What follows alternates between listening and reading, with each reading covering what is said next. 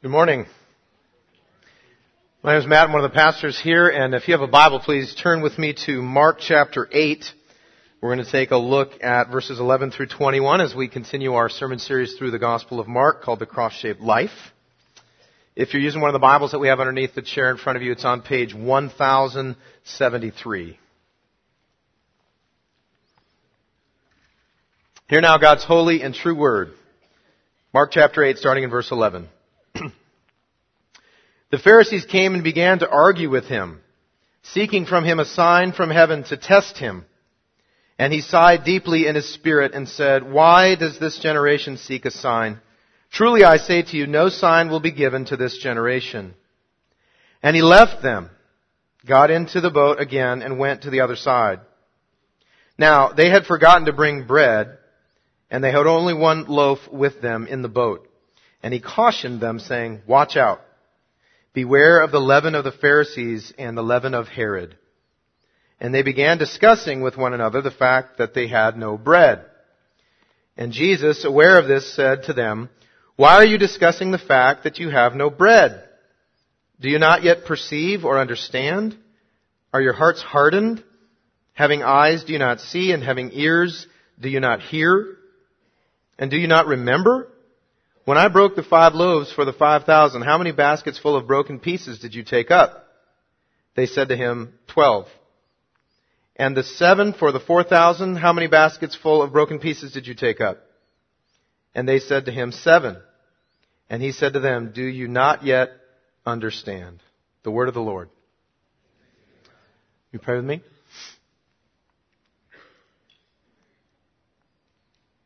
Father, we give you praise and thanks this morning that you've gathered us here in your presence to worship you, to worship our Lord Jesus Christ and the Holy Spirit.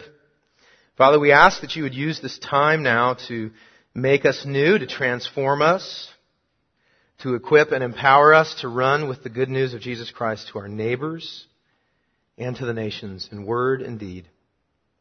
For it is in Jesus' name that we pray. Amen. Amen.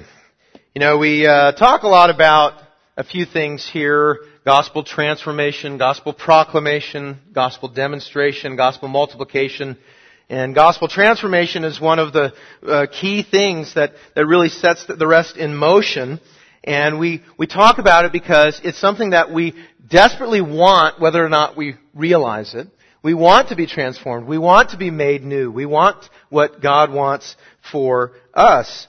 And when we experience what we call gospel transformation, our lives change. Things are different. We grow. We become different people, people that are more like Jesus. But there are times where we may realize that we're not changing. Maybe we're going to church, maybe we're going to a life group, maybe we're doing all sorts of Christian things, but nothing's changing. And what's interesting in this passage is you have the disciples who don't seem to be changing, at least in one area of their lives, particularly the area of believing that Jesus can provide for them. I mean, it's, it's almost funny when you think about it because they're in the boat and they're discussing the fact that they have no bread. And that word discussion or discussing, it's a Greek word that literally means bringing forth all the reasons. So they are having like an in-depth discussion about this, this, problem of them only having one loaf of bread and not enough bread to go around. And when you think about it, it's kind of crazy considering the things that have just happened in the last few days or weeks. Because what, what we've seen as we've been moving through the book of Mark is recently in our uh, trajectory, we saw Jesus uh, upon looking on a crowd and they were hungry and he wanted to feed them. So he said to his disciples, let's feed them. And they said, well, Jesus, we, we don't have enough bread. And so on the first one, at the feeding of the 5,000, they get a pass. Okay, they hadn't seen Jesus do this yet. But what does Jesus do? He takes this small amount of bread and he multiplies it so that it can feed thousands of people. Okay? And then just some short number of days later, now they're in the Gentile region and Jesus is looking at a crowd and he tells the disciples he wants to feed them and what do they do? They say, well, Jesus, we don't have much bread, but that's no problem for you, man. Do your thing. bring it, you know, no, they don't do that. That is not what they did. Instead, they did the exact same thing a second time. They look at him and they say, well, Jesus, that's just not going to work because we don't have enough bread. So they hadn't really changed in their view of Jesus' ability to provide. And then here's the third time. Right? Now they're in a boat. They're in the same boat, literally. And there's no bread. And once again, they're trying to figure out why they don't have bread. Who forgot it? Matthew was supposed to bring the bread. No, Peter was supposed to bring the bread. He was actually in one of those baskets. I saw him. They're having this argument. And Jesus addresses this with them and he, he, he, his conversation that he has with them, it really points out some of the reasons why their lives may not have been changing, at least in that regard, and why our lives sometimes don't change. Something was preventing these guys from experiencing change, especially in regard to being at peace when they were without provision. And so we're going to look at that this morning to see why our lives tend to not change sometimes and what we can do about it through looking at the cross. So we're going to look at these questions. We're going to look at this situation with the Pharisees, but Here's where we're going. Here's what we want to see. This is the recipe for change. Our lives will change, do change as we believe the gospel, receive and apply God's word, and regularly remember what Christ has done for us on the cross. That's the real recipe for change. Believing the gospel, receiving and applying God's word, and then remembering regularly what Christ has done on the cross. So if you're making an outline, we're going to talk about three things. I want to talk about unbelief, and then hard hearts and forgetfulness. These are the three things that we see uh, Jesus addressing in this passage that are reasons for a lack of change in someone's life. So let's jump in. Keep your Bibles open. We're going to walk right through these verses. Look at 11 through 13, and here's what we want to wrestle with when we look at these uh, Pharisees here. And here's the here's what we're looking at. If we're not experiencing change, the problem may be unbelief. And in this case, I don't simply mean how we struggle to believe, that type of unbelief. I mean, the, the reality may be that you actually don't believe the gospel. You are not a believer. That may be one of the reasons why you're not experiencing any change. Even if you're going to church, even if you're going through some of the motions. In any church, especially a church our size, there's bound to be people who are not actually believers. And this needs to be said from time to time. And by the way, this is coming from someone with that experience. There was a time in my life where I was just going through the motions. I was not a believer. But I thought I was. But we see that the Pharisees in this situation are the exact same as they've been all throughout. There is no change in their life, and we also see that they refuse to believe. So let's look at these verses, uh, looking at verse 11 noting that we just, they just got to this area called Dalmanutha, and here's what it says. The Pharisees came and began to argue with him, seeking from him a sign from heaven to test him. And he sighed deeply in his spirit and said, Why does this generation seek a sign? Truly, I say to you, no sign will be given to this generation. And then he left. And so what we see is this continued disbelief, this continued refusal to believe what Jesus was saying. They had heard him teaching, and they just would not accept it. Unbelief. Also, they also uh, clearly had made up their minds about how he was performing all these miracles. I mean, how many amazing things has he done at this point? He has healed people. He has cast out demons. He has walked on water. He has calmed storms. He has done all these amazing things, even raising someone from the dead. But they continue to disbelieve that that means that he is the chosen one, the Messiah. They continue to believe that there's some sort of explanation. If you remember back in chapter 3, the explanation they gave is that he's doing it by the power of the devil. And so they're maintaining that view and thinking that that's how he's doing these things. They refuse to look at these amazing things that Jesus is doing and allow it to cultivate and generate some faith that maybe he is the Messiah. Maybe he is this chosen one. Nope, they don't do that. And so, uh, look at this. They, it says they were asking for a sign from heaven. What does that mean? That doesn't mean just necessarily another miracle. It means something, some sort of irrefutable, unmistakable authentication that He is God's chosen one. And all through the Old Testament, the prophets would perform signs. Moses performed signs, Elijah performed signs, uh, doing things that would authenticate his ministry, their ministry. And so that's what they're wanting. They're, they're saying, prove it, Jesus. We want you to prove it to us right now. But here's the thing. Here's why Jesus says no. It wouldn't have made a difference. He could have done anything right there. He could have called down fire from heaven like Elijah did. They would not have believed it. They would have continued to reject it because their minds are already made up. Didn't matter what he would do. In fact, we see this uh, in the way that Mark uses that phrase to test him. Look at the verse 11 again. They did this to test him. And what this shows us is they were not looking for proof. They were actually looking for a way to discredit him. They were hoping he probably would do something and then they could say, ah ha, no, you did that by doing this. Or you did that by the power of the devil too. They were hoping he would do something so that they could try to criticize it and spread unbelief. And here's how we know it. Look again. It says to test him. You know, you know the one other place in Mark's gospel that we've seen that word? Chapter 1 verse 13 when it says, and Jesus was in the wilderness 40 days being tested or tempted, same word, by Satan. And so in the same way that Satan tried everything he could to damage Jesus' ministry. That's what we see here as well. The Pharisees are not really looking for a sign. They're looking for an opportunity to spread their unbelief. And so Jesus can see they are hard and fast. They are non-believing. They will not accept anything he's saying. And then he leaves. And I'll tell you what, this is a challenging word because it says, when it says that he left them, that word can be translated either as leaving somewhere or abandoning something. And so Jesus is, some of the commentators look at this and they're saying, this is where Jesus is saying, look, you are not believing at all. I'm done. I got nothing else for you. It's a hard reality. But we see in the Pharisees then this continued unbelief. They refuse to believe and that's why nothing is changing for them. Nothing is changing. And it's the same for us. Some of us may need to realize that we've never really put our faith in Christ. We've never really repented and we've simply been going through the motions and maybe that is why nothing is changing. You're not growing. Things aren't getting better for you spiritually speaking. I have arthritis. This is not a call for sympathy. It's really not that bad. But I do have arthritis in my knees.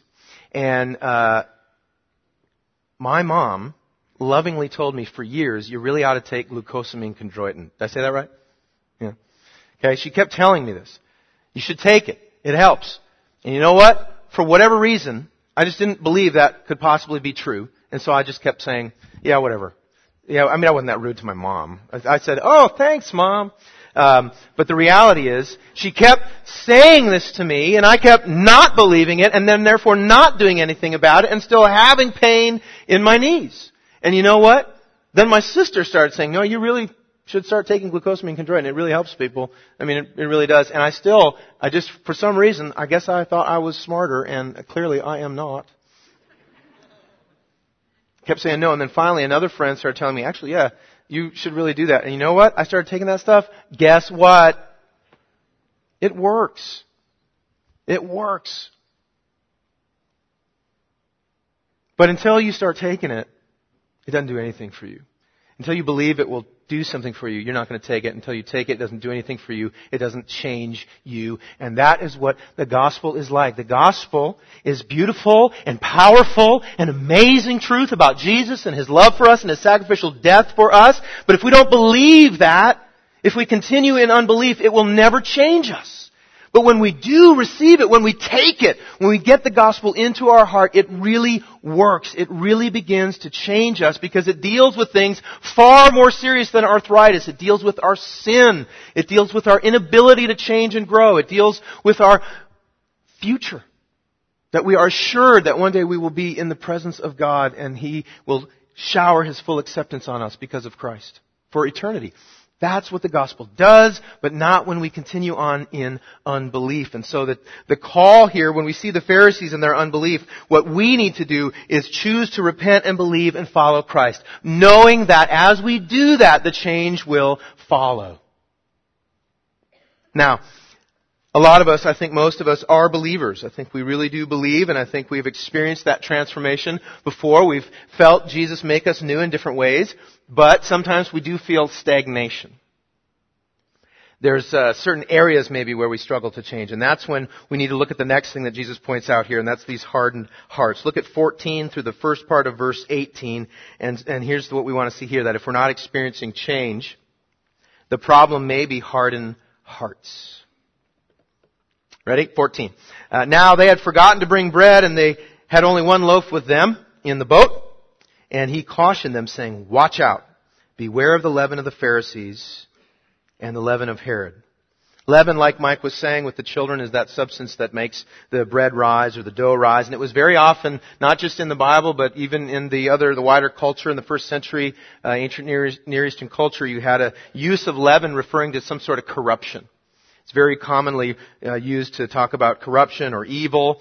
And in fact, Jesus in other places tells us what he means. Uh, in Matthew 16, he refers to the leaven of the Pharisees, and he talks about that it's their teaching, their false teaching. So that's one way he would use that term. Another one would be in Luke 12. He says that the leaven of the Pharisees is their hypocrisy. Now remember, we've talked about this before. Hypocrisy in the New Testament is not saying one thing and doing another. That's our cultural version of hypocrisy in the New Testament, it's saying something and doing something but not really meaning it. It's acting. Faking it. Which is exactly what they were doing, isn't it? When they were telling him, we want to sign Jesus, they were faking it. They didn't really want to sign. What they wanted was an opportunity to discredit him. And so that's another thing about the Pharisees, is their hypocrisy. Uh, third, uh, Mark um, is, is probably referring to their unbelief, or Jesus is probably referring to their unbelief here in, in Mark and how they want to spread it. They seem to want to discredit him because they want to spread their unbelief.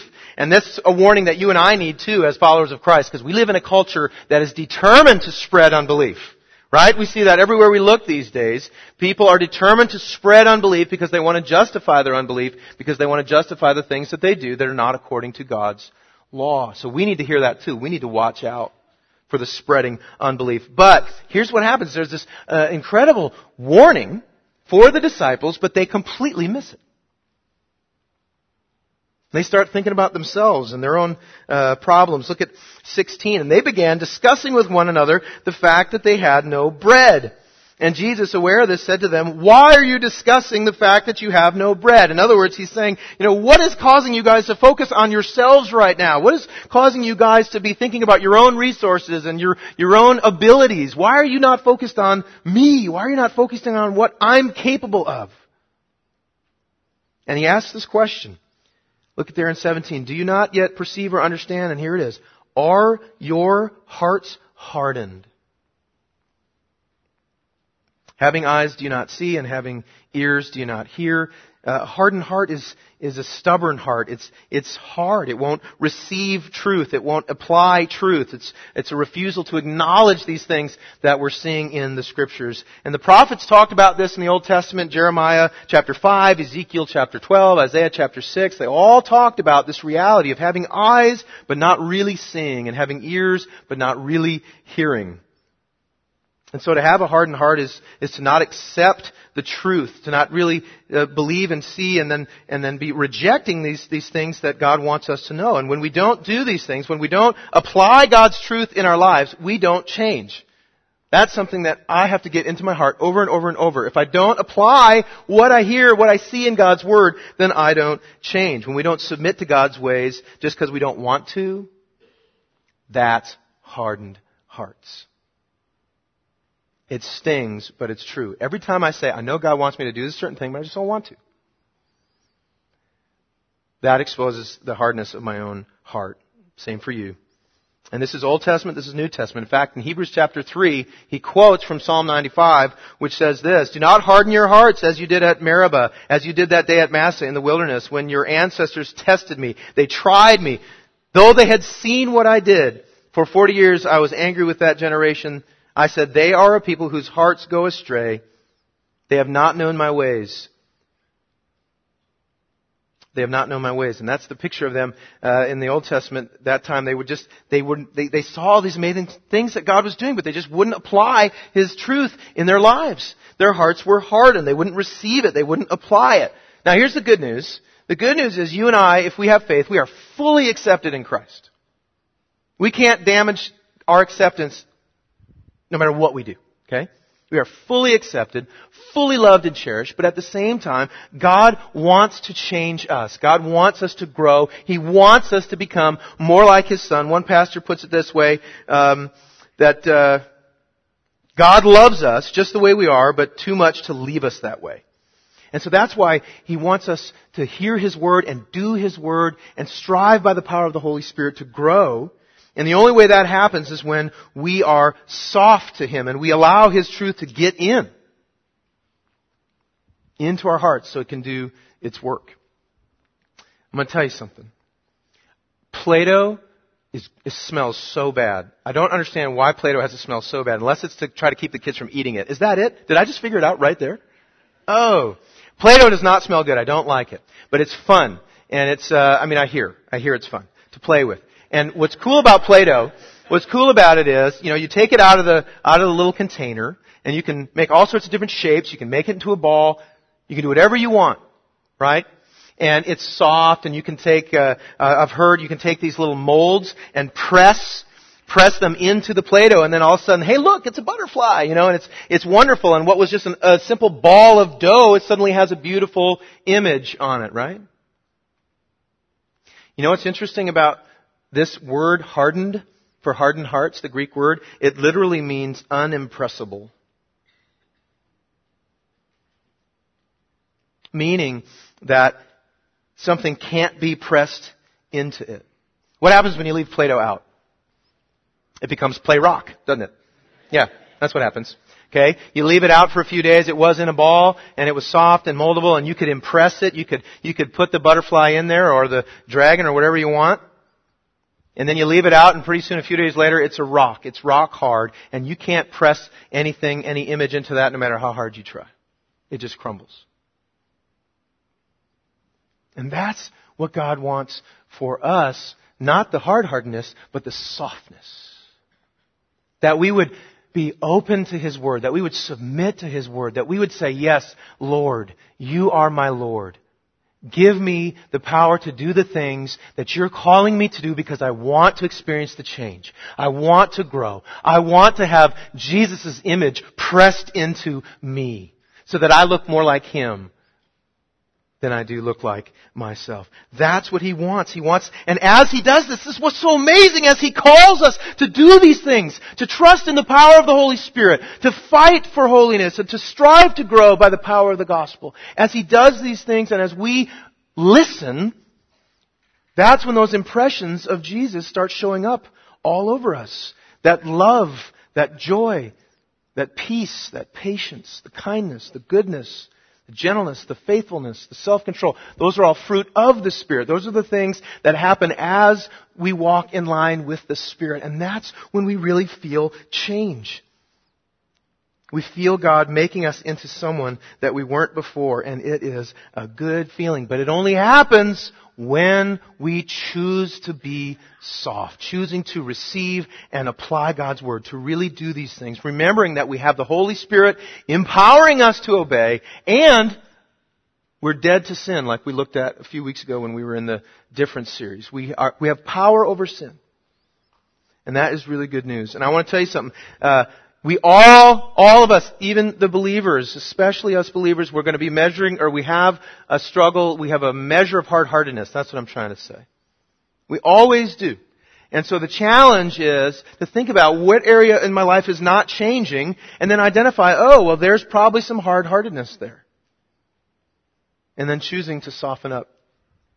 And I'm gonna, um, I'm gonna tell you what mine is, because I don't uh, expect that that you apply what the Word of God says, I expect that we, as a body of believers, apply what the Word of God says. And here's something that I was, as I was reading this, as I was studying this passage, something that broke me, um, is the fact that the, the, the Word of God calls me as a husband to love my wife as Christ loved the church and to give myself up for her.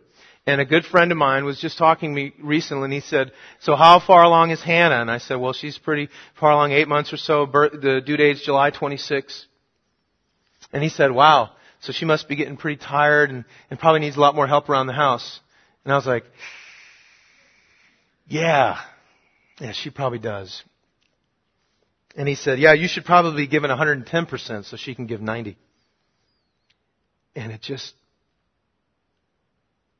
punched a hole in my heart. And I felt like saying, well, I, I am giving, i felt like rejecting that. I felt like not applying that. I felt like not receiving that. I felt my hardness of my heart wanting to say, you're wrong. But by the grace of God, I feel that and I want to do things differently. And I want to give 125% so she can give 75%. I want to do whatever it's going to take. And so that's me. What about you? Where is the hardness? Seek it out. Let's repent together. And then let's experience that life change together. And let's even celebrate what changes those come to be in time.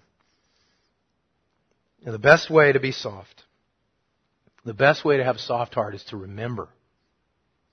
So let's talk about this third thing that Jesus addresses with them, their forgetfulness. Their forgetfulness. Look at verses 18 through 21, the second part of verse 18. And recognize this. If we aren't changing, the problem might be forgetfulness. And do you not remember? He says. And do you not remember when I broke the five loaves for the five thousand, how many baskets full of pieces did you take up? And they say twelve. And then he asks them about the seven loaves and the how many baskets? So seven. And then he says, do you not yet understand? So the reason that they didn't automatically start celebrating, even though they didn't have enough bread, they, they could have celebrated the fact that they were with Jesus and He has the ability to do amazing things with bread. The reason is they had forgotten that He had done these things. Now it sounds crazy. It's like, how do you forget? How do you forget watching these amazing things happen twice? But then I remember, and I hope you can resonate with this, I'm sure you can, how many times has God provided for me and two days later, I don't know what I'm going to do about something and I start flipping out. Right? Sound familiar? We have so much gospel forgetfulness. It is unbelievable. But that's what we're seeing here. That this, this reality that we tend to forget the things that God has done. We forget the things, the ways He's provided, the way He has cared for us, the way He has given us the things that we need in our time of need. We forget that. And so unless we are actively remembering it, acti- actively preaching the gospel to ourselves regularly, we can suffer the consequences of that. Look at how he says not yet. I love that there in 21. Do you not yet understand? Because what that points us to is the reality that they would. There would be a time when they would understand much better. And you know, Really what's happening here is Jesus is wanting to establish within those disciples and us as disciples a habit of remembering. He wanted them to be in the habit of remembering all the things that He had done. It's part of why we have the Bible written down. He wants us to remember the things that He has done. And He wanted them to get in the habit of remembering the things that He had done because of what He was about to do. Because pretty soon we're going to hit that midpoint and the rest of the book of Mark is Jesus' journey to the cross. And so he wanted them in a habit of remembering the things that he had done so that when he was on the cross and then when he rose triumphantly from the grave to prove that God has accepted his sacrifice to pay for our sin and that we might be declared righteous, that we would remember that and that we would remember it always and that remembering it would give us power, power to be soft, power to believe, and even power to grow and to change. It is absolutely amazing to see His love, His incredible love for us. That's what gives us power to change. That's what gives us power to grow. That's what gives us power to trust. Seeing what He has done on the cross and His unfathomable love for you. And when you remember that, it has an impact. It makes changes. Today is Father's Day. And, uh, I was blessed to have a good dad. And there was a time in my life that I've already mentioned um, when I was just going through the motions. I would have told you I was a Christian, but my life did not reflect it one bit. I was in unbelief, and that um, had caused a lot of issues in my family, uh, in my friends, in my relationships. It was just a bad time for me. There was very little joy in that prodigal period. Uh, I was living in uh, a big city. I was trying to be a rock star. Didn't work out. And I was totally living for my own glory. I had no interest in what God would want for me. And my dad wouldn't give up on me and continued to encourage me and try to talk to me. There was a, there was a time when we didn't talk for like six months because of me. Because I wouldn't talk to him. And so he starts, he started writing letters and I have the first one that he sent. I kept it. I will always keep it. Because originally I kept it because it, it, talked about how much he loved me and how much he wanted more for me. He wanted me to live my life for the glory of God and to experience the joy of living a life that glorifies God and trusting in Christ. And, and I kept that letter because I thought, you know what? When I'm a rock star, I'm going to hand that back to him and say, see dad, you were wrong. And now what's so interesting is by God's grace and by the gift of faith, I was broken, things changed. I'm a very different person. There's still a lot more fixing to do on Jesus' part for me, but I realize now that He was doing for me what a loving father does, just reaching out and saying that there's more, there's better. He was doing what He knew would be best for me if I would really begin to live a life that glorifies God. And you know what's so interesting is now I keep that letter not because I want to hand it to him one day and say you were wrong, but because I want to be able to say you're right. And I love it. And the truth is, when I remember that my dad was bold to continue to call me to faith, it reminds me of how much he loves me. It reminds me of how much He cherishes me and knows what's best for me and wants what's best for me. And then I take that and I magnify it by a billion when I look at the cross. That's what we get to do. Every time we look at the cross, we are seeing a picture of a God who loves us so much he would send his one and only Son to die to pay for our sins so that we could be declared righteous and be set free from the penalty of sin and the power of sin and one day the presence of sin. We get to remember that every time we think of what Jesus has done on the cross in conjunction with the fact that God doesn't change. And as we remember, we feel that power. The power to have a softened heart, the power to believe, the power to change. Isn't he amazing? Let's pray. Father, we thank you that you, our Heavenly Father, sent your Son to pay for our sins, to justify us through His death and resurrection. Father, if there are people here this morning who do not believe, would you give them the gift of faith this morning? Would you help them to embrace the Lord Jesus Christ as their Lord and Savior as He is offered in the gospel? For those of us who do believe, Lord, would you please give us wisdom, give us sight and ears through the work of the Holy Spirit to see the hardness in our hearts and then give us a passion to soften up and be changed by the gospel. And then would you help us to remember and remember and remember and remember. For it is in Jesus' name that we pray. Amen.